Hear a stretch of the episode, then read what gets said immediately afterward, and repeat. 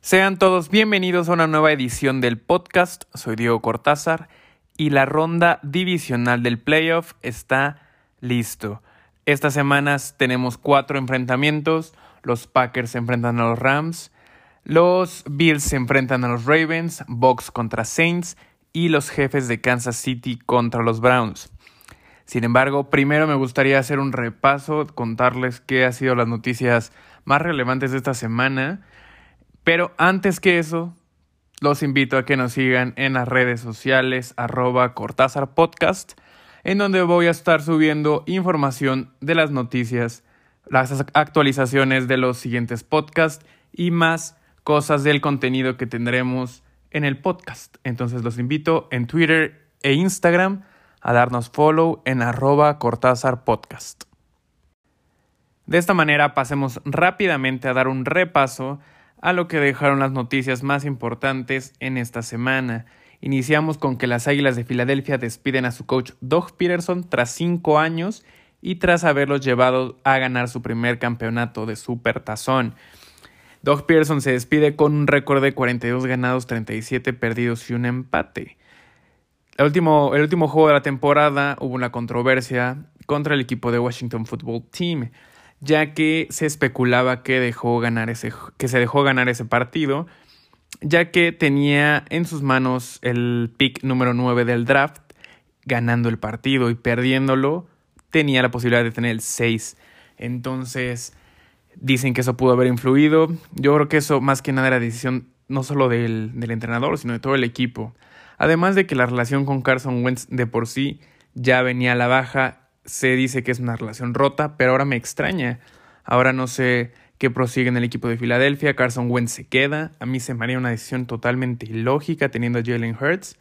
Entonces, yéndose del equipo Doug Peterson, es muy probable que puedan elegir este, quedarse con Carson Wentz. No sé qué va a pasar. Ya veremos qué pasa. Mientras tanto en Chicago, los Bears deciden darle un año más a Matt Nagy y conservarlo con extensión de contrato. Nagy es coach de los Chicago Bears desde 2018, acumula 28 victorias y 20 derrotas. Yo creo que está más que comprobado que esta situación de este entrenador con, con Chicago no ha sido la ideal, no ha funcionado, su plan de juego no ha funcionado, además de que es muy probable que Mitch Trubisky continúe para el siguiente año también. No sé qué espera la gerencia de Chicago. Yo creo que eso es bastante injusto con sus fans. No sé, yo creo que la escuadra, una escuadra tan histórica como Chicago, merece algo mejor. Pero bueno, ya veremos cómo le va el siguiente año al equipo de los monstruos del Midway. Y por último, la bomba que se venía a venir desde hace ya unos días. Los Jacksonville Jaguars contratan al entrenador Urban Meyer como su nuevo coach. El, coach Meyer proviene de Ohio State, ha sido tres veces campeón nacional colegial, una vez con Florida y dos con los Buckeyes de Ohio State. Se unirá al muy probablemente primer draft, primer draft pick que tienen los Jaguars, que es Trevor Lawrence. Entonces yo creo que van a ser una muy buena mancuerna. Se viene un gran equipo para Jacksonville el siguiente año. Ahora sí pasemos de lleno al análisis y el pick de la ronda divisional. Mucha gente o muchos fanáticos de la NFL lo consideramos como el mejor fin de semana de toda la liga, ya que de toda la temporada, ya que son los encuentros más parejos, los más competitivos, ya no solo están peleando un lugar, sino están peleando el llegar al Super Bowl de manera directa por una por un lugar en la final de conferencia. Entonces, yo creo que se vienen muy buenos cuatro encuentros y pasemos con el primero que se va a llevar a cabo. Si están escuchando el podcast a tiempo, este podcast está saliendo al aire como a las 10 de la mañana. Todavía tenemos como unas horas para el encuentro entre Packers y Rams, que es a las 3. Entonces podemos escuchar bien el análisis y ver cómo nos van las predicciones. Bueno, pasemos a este encuentro que es Packers contra Rams, que es la ofensiva número uno contra la defensiva número uno de la liga, la ofensiva de Packers contra la defensiva de Rams. Yo creo que este es un, un juego electrizante que vamos a ver qué se impone más. Dicen que las defensivas ganan campeonatos, veamos si eso es verdad. Pasemos con la ofensiva de Green Bay. Rodgers promedia 252 yardas por juego y 3 pases de anotación por partido.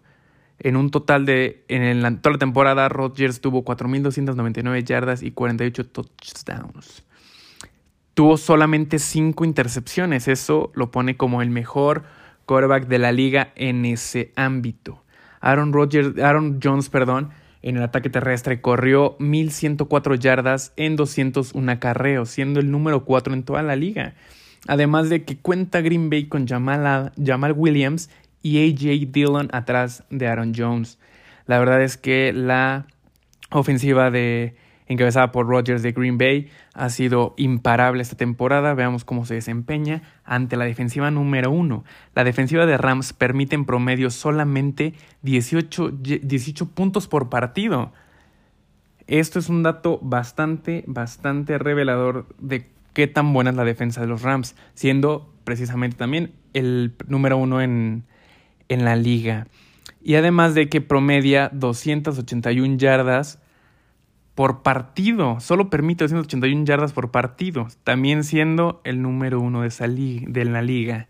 Aaron Donald encabeza la liga, de, encabeza la liga con número de sacks, con 19, aún por encima de Miles Garrett. Entonces, yo creo que se viene muy fuerte la, el choque, además de que tenemos uno de los mejores encuentros de jugadores cara a cara, que es el de Devante Adams, el receptor, contra el esquinero Jalen Ramsey de los Rams. Davante Adams ha jugado, ha anotado 18 touchdowns, siendo el número uno de la liga, y además de que promedia 98 yardas por partido, siendo igual el líder de esta lista. Además de que Jalen Ramsey solamente ha permitido 309 yardas por recepción en la, en la temporada, siendo también el número uno en ese ámbito, y solamente permite el 50% de los pases completados mientras él está defendiendo, siendo el número 2 en toda la liga.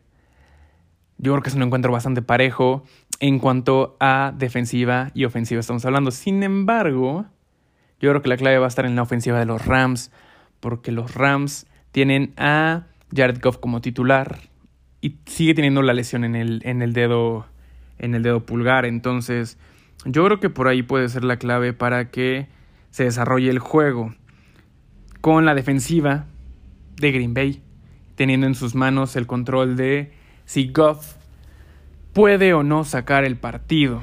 Entonces, los Packers son favoritos según Las Vegas por 6 puntos. Yo no estoy tan seguro de que vayan a tener un touchdown de ventaja. Yo creo que va a ser un, bastante, un juego bastante parejo, además de que siento que Rodgers va a ser mucho más controlado. También depende de cómo se desarrolle la línea ofensiva de Green Bay que tiene sus altibajos como mencioné en el podcast anterior. Entonces, dependiendo de eso, yo creo que va a tener poca movilidad Rodgers y siempre que también está bajo presión puede cometer errores de intercepciones o balones sueltos. Entonces hay que tener cuidado con eso. Repito, los Packers salen favoritos por 6 puntos. Yo creo que sí lo puede sacar Green Bay. Entonces mi pick va para los empacadores. En el juego de la noche se enfrentan los Bills contra los Cuervos de Baltimore. Este juego también está bastante parejo. Yo la verdad es que, que a excepción de uno a lo mejor que estaremos comentando un poco más adelante, todos son muy parejos. Eh, los Cuervos de Baltimore tuvieron una temporada muy regular, empezaron fuertes, se cayeron, sin embargo, cerraron con cinco victorias consecutivas, más la victoria entre Titans la semana pasada.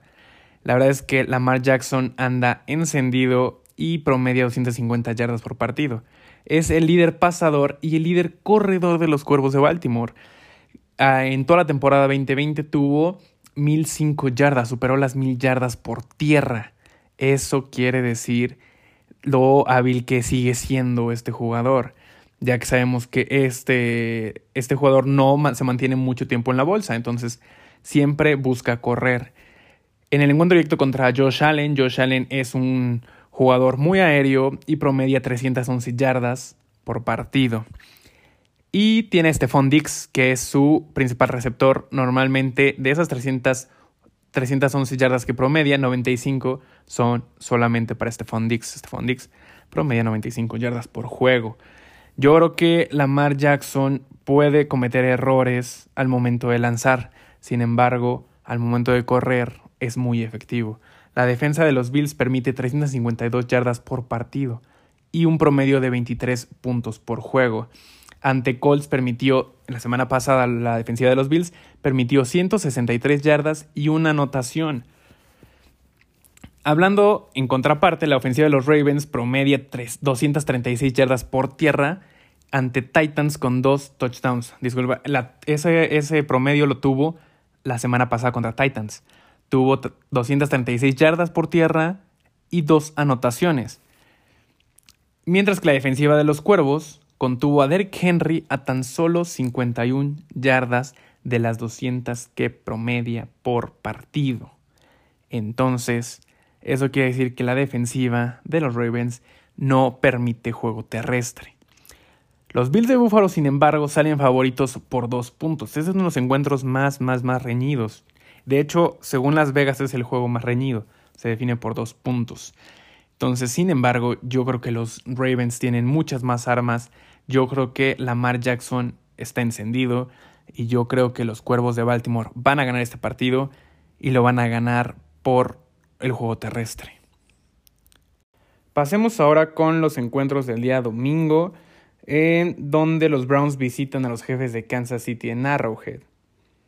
Yo creo que este podría ser el partido que la gente considere más desigual, ya que todos consideran que los jefes de Kansas City pueden sacar el partido de manera muy sencilla. Sin embargo, voy a analizar un, un par de temas que yo creo que podrían ser la clave para que los Browns puedan dar alguna sorpresa o al menos hacer más competitivo el partido.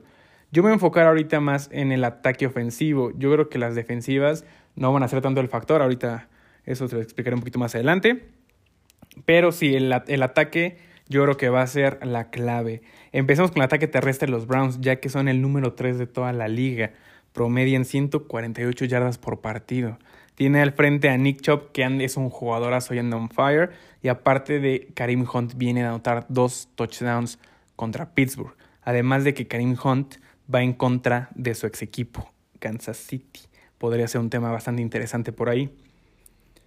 Mientras que Kansas City tan solo tiene 112 yardas por partido en ataque terrestre y tan solo ha anotado 13 touchdowns en toda la temporada.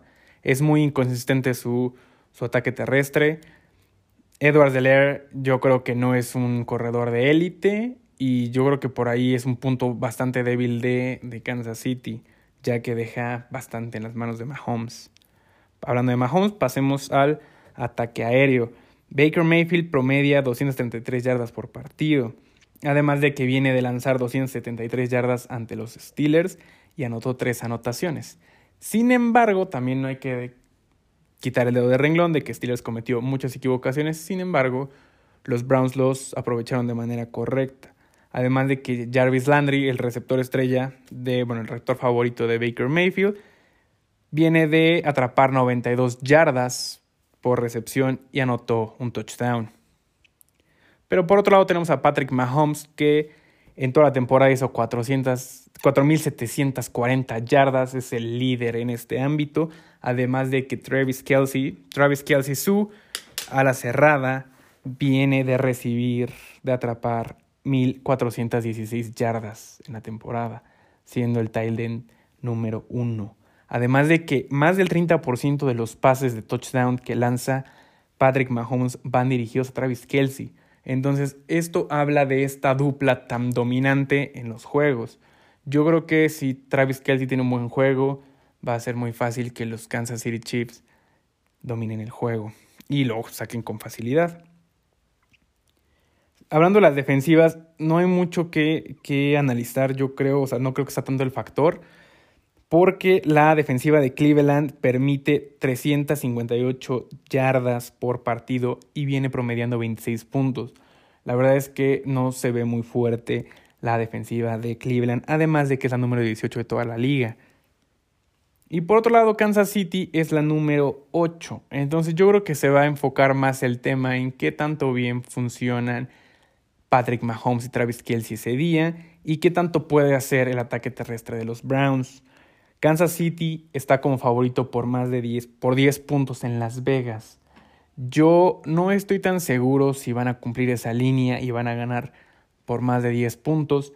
Sin embargo, sí creo que van a ganar los jefes de Kansas City. Y también creo que puede ser un partido con un amplio marcador. Yo creo que ambos pueden anotar inclusive más de 30 puntos cada uno. Entonces voy con Patrick Mahomes llegando a la final de conferencia americana.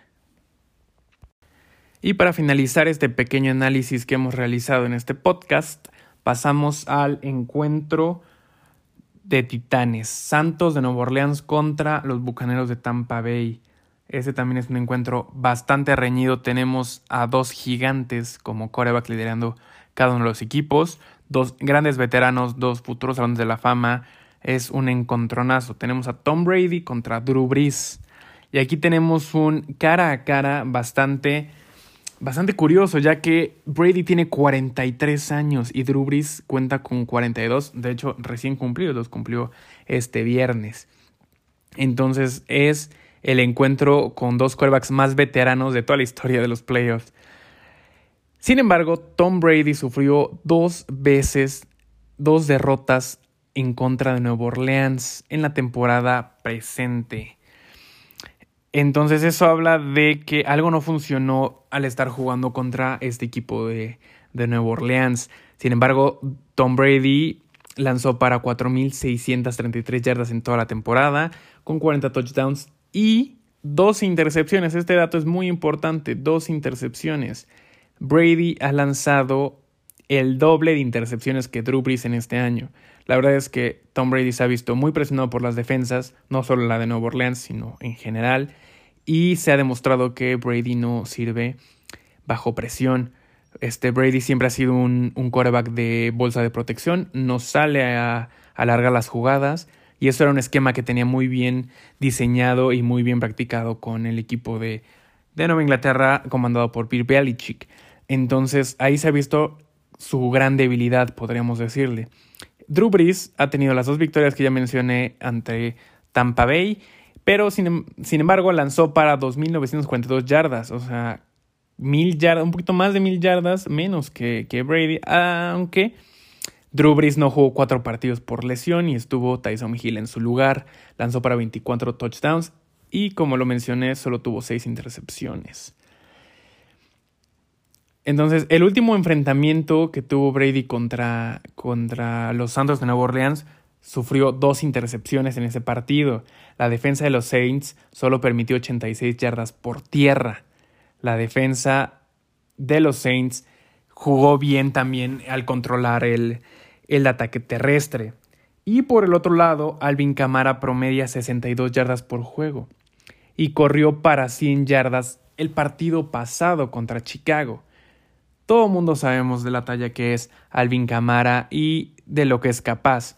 Yo creo que la clave va a ser en la defensiva de, de los Buccaneers de Tampa Bay que controlen el juego terrestre de Alvin Camara. Desde 2014 en postemporada, Brady ha ganado tres encuentros y solo ha perdido tres. Ha lanzado 32 touchdowns y 13 intercepciones desde el 2014 en postemporada. Sin embargo, Brady cuenta esta vez con Mike Evans, Antonio Brown y Chris Godwin. Entonces yo creo que tiene todas las armas para poder hacerle frente de una mejor manera a los Santos de Nueva Orleans en contraposición a los juegos que perdió en la temporada regular. Drew Brees, desde el 2014 en postemporada, tan solo tiene tres juegos ganados y tres perdidos. Todos recordamos las, las dolorosas derrotas que sufrió Drew Brees hace, hace, bueno, los últimos tres años contra Minnesota, Filadelfia, Minnesota de nuevo. Solo ha lanzado en postemporada desde hace siete años, que digo que 2014, 12 touchdowns y 6 intercepciones en postemporada. Así que yo no creo que Tom Brady llegue a perder tres juegos contra el mismo equipo durante un año. Entonces, yo creo que como, como les menciono, tienen las armas suficientes.